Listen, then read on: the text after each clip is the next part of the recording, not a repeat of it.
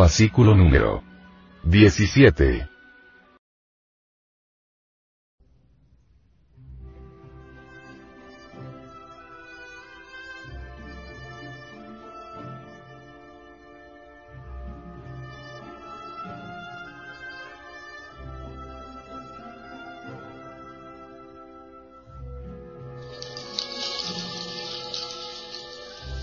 Biblioteca del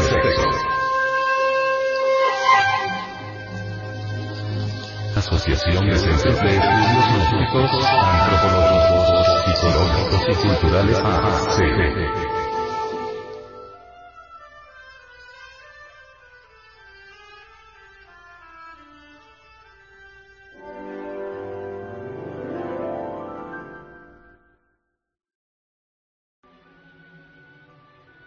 El matrimonio y la ordenanza de Jehová.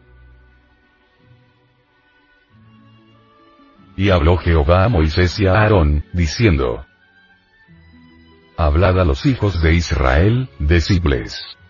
Cualquier varón, cuando su simiente manare de su carne, será inmundo. Es indispensable comprender que donde existe el deseo animal no puede existir el amor, porque el amor y el deseo animalesco son incompatibles.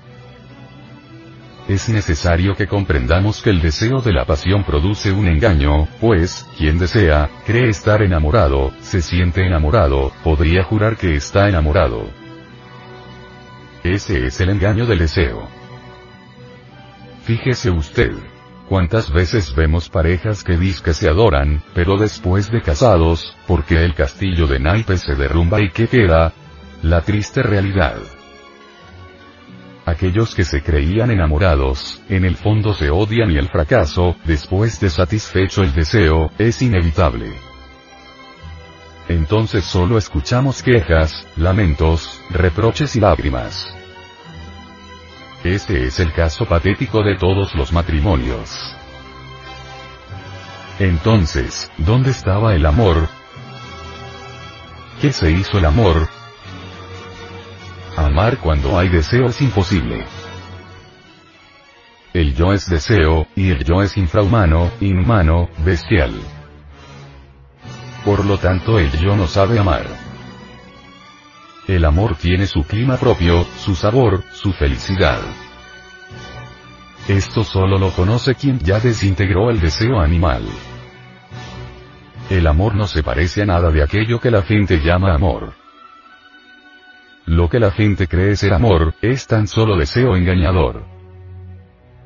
El deseo es una sustancia engañosa que se combina en la mente y el corazón para hacernos sentir algo que no siendo amor, nos hace creer firmemente que es amor. Solo la horrible realidad que se presenta después de consumado el acto sexual, o sea, satisfecho el deseo, viene a demostrarnos claramente que fuimos víctimas de un engaño. Creíamos estar enamorados y realmente no lo estábamos. El yo, la conciencia y el amor. Si en los hogares solo reinara el amor y la sabiduría, el mundo fuera un paraíso. Pero la humanidad no sabe amar, confunde el deseo con amor, y el amor con el deseo. Solo cuando la conciencia se libera del yo, puede y sabe amar. Para amar hay que tener la conciencia emancipada, libre de yoes. Aquellos que tienen su conciencia libre de ira, lujuria, orgullo, pereza, gula, codicia, envidia, etcétera, etcétera, saben amar verdaderamente. El yo no sabe amar. El yo que hoy jula amor es desplazado por otro yo que no tiene ganas de querer. Ya sabemos que el yo de la psicología experimental son los demonios rojos de sed nombrados por los egipcios en el libro de los muertos, es la legión del poseso en el Evangelio crístico. El yo es pluralizado.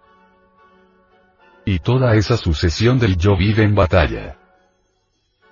Se dice que tenemos una mente, pero ciertamente lo que poseemos son muchas mentes, pues cada yo psicológico tiene su mente. Y así tenemos que el yo que besa y adora a la mujer amada, es desplazado por otro yo que la odia. Quien no ha emancipado la conciencia del yo no puede amar, pero sí experimentará el deseo bestial de la lujuria. Por la boca del ser humano que tiene la conciencia embotellada en el yo, habla legión de yoes que juran amor. Yoes que abandonan a la dorada. Yoes que odian. Yoes de los celos, de la ira, del rencor, etc. etc. Solo la conciencia sabe amar. El yo es la raíz de los conflictos y divorcios de las parejas. Es la raíz de todos nuestros errores. Cuando es eliminado, solo queda en nosotros la conciencia, el alma. Cuando el yo desaparece lo único que queda dentro de nosotros es eso que se llama amor, adviene a nosotros la auténtica y legítima felicidad. Se termina para siempre nuestra vida de amargura. El amor es la religión más elevada. Y las parejas deben comprender eso que se llama amor. Realmente, el amor es la única fuerza que puede salvar absolutamente al matrimonio. El sexo es la piedra básica sobre la cual tenemos que edificar el templo para nuestro Señor el Cristo. Por eso se nos ha dicho, la piedra que desecharon los que edificaron, esta fue hecha por cabeza de esquina. Por el Señor es hecho y es casa maravillosa esto. Esta piedra, el sexo, es desechada por los infrasexuales que presumen de perfectos, por monjes, monjas, sacerdotes célibes, prostitutas, homosexuales, masturbadores, abusadores del sexo, etc. Es realmente maravilloso que esta piedra, considerada como tabú, pecado o sencillamente como instrumento de placer, sea puesta como cabeza de esquina del templo. Por lo tanto os digo que el reino de Dios será quitado de vosotros, y será dado a la gente que haga los frutos de él. Y el que cayere sobre esta piedra, será quebrado. Y sobre quien ella cayere, lo desmenuzará. Mateo 21, 42 al 45. Te doy amor en el cual está contenido todo el sumum de la sabiduría. Hermes Trismegisto. No son hormonas o vitaminas de patente lo que se necesita para la vida, sino auténticos sentimientos del tú y yo, y por ende el intercambio de las más selectas facultades afectivas, eróticas, entre el varón y la mujer. Y este intercambio solo es factible a través del secreto secretorium de los sabios. Conexión del lingam, yoni, falo útero, sin eyacular jamás el ensenis.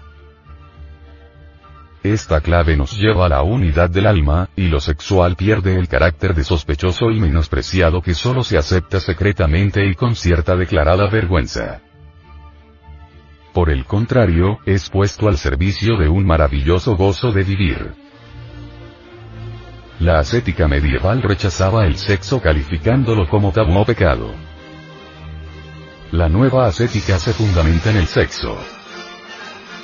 Es claro que el matrimonio fuera del adulterio y de la fornicación es la clave de toda felicidad y del auténtico amor.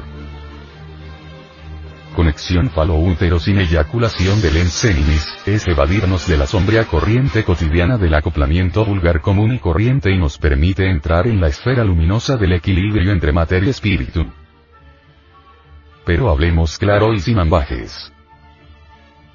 Solo renunciando a la concupiscencia animal, eyaculación seminal, en aras de la espiritualidad es fundamental para experimentar en forma íntima y directa el suprasexo.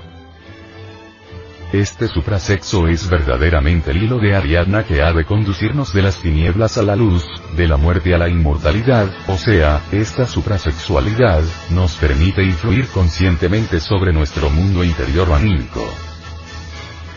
Levítico 15 1 al 2. El Señor Jehová nos dice que quien tenga emisión o sea, eyaculación, seminal será inmundo. Así pues, todo matrimonio debe considerar, reflexionar y cumplir con esta ordenanza, porque allí se prohíbe total y de manera absoluta el espasmo sexual. ¿Puede usted, señor pastor, señor sacerdote, refutar esto o está en contra de la Biblia?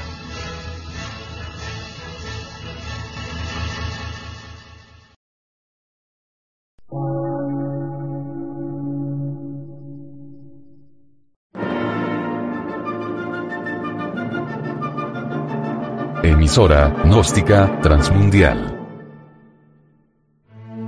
Por una nueva civilización y una nueva cultura, sobre la faz de la Tierra.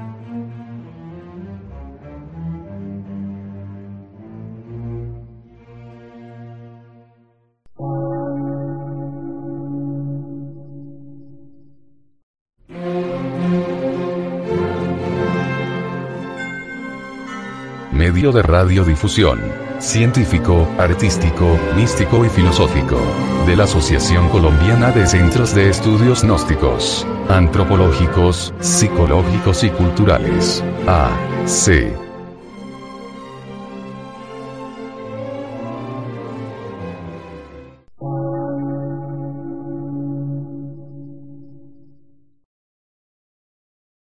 Lectura en movimiento. Difusión sin fronteras.